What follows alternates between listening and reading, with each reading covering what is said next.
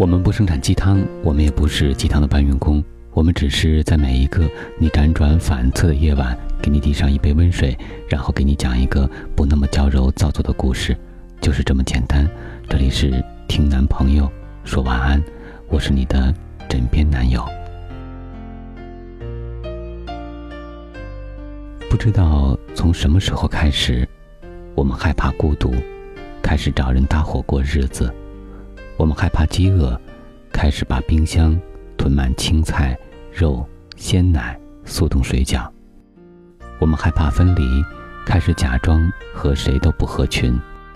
天知道，我们为什么这么去爱？天知道，爱的前面到底是个什么鬼形容词？是的，爱情越来越不可爱了。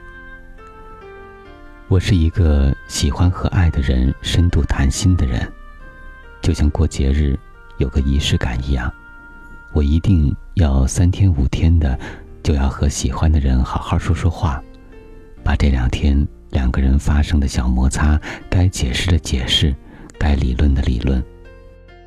有时候，当我面对非常富足的生活的时候，或者当我发现他开始飘飘然的时候。我都会想起沈南和她男朋友的事情。我清楚的记得，沈南给我讲这件事情的时候，她始终在笑。我听完，就感慨万分。沈南说，那年暑假，她跟随男友回南京老家，火车上丢了钱包，她男朋友上衣裤子的兜掏了个遍，皱皱巴巴的。还有一张一块的，一张五块的，一看就有被洗过的痕迹。男生去买了一碗泡面，一碗泡面要熬过十几个小时。面泡好，男生说：“我去抽根烟。”男生那一支烟抽了很久，他以为沈南已经吃饱了，可是他回到座位上，居然还剩了大半碗面。沈南说：“那是他这辈子吃过最好吃的一碗面。往后再也没吃到过，因为他们分手了。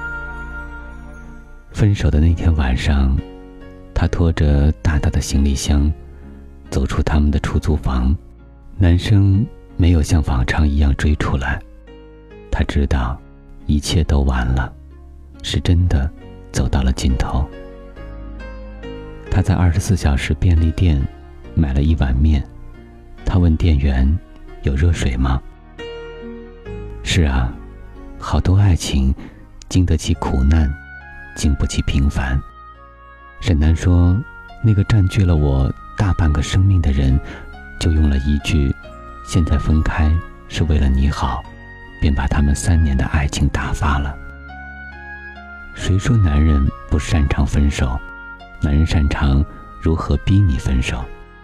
那天沈楠给我打电话，我问他在哪里，他笑着说：“我要回家了。”沈楠买了连夜回家的火车票，临走之前，我们在路边摊陪他等车。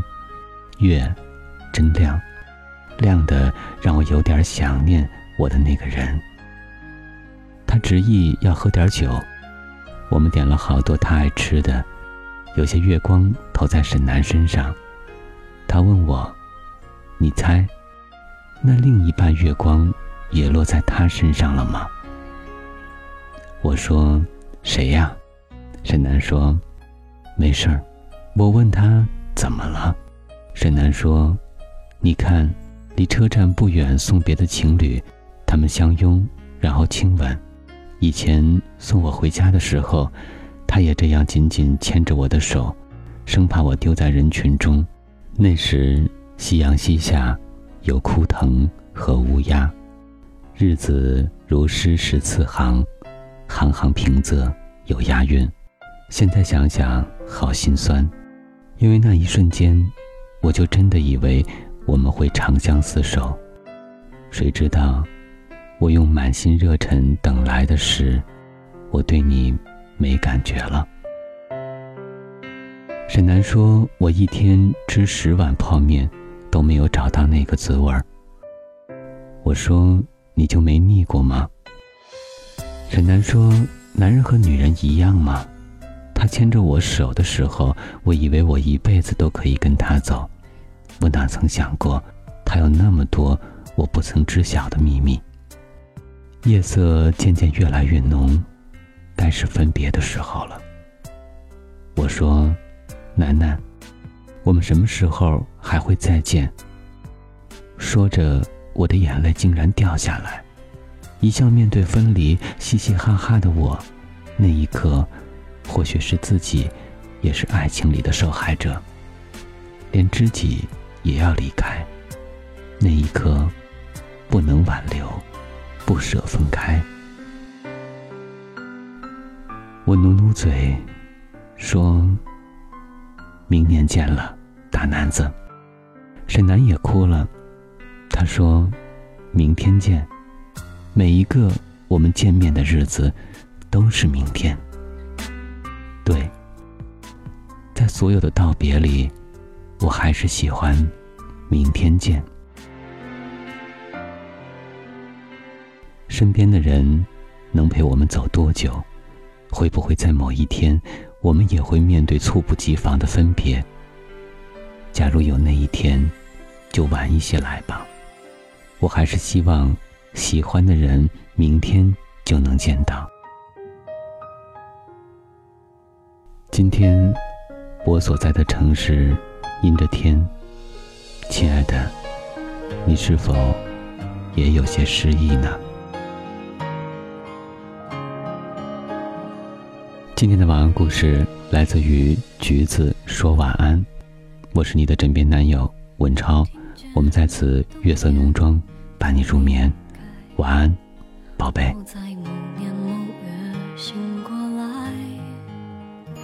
我想，我等，我期待，未来却不能。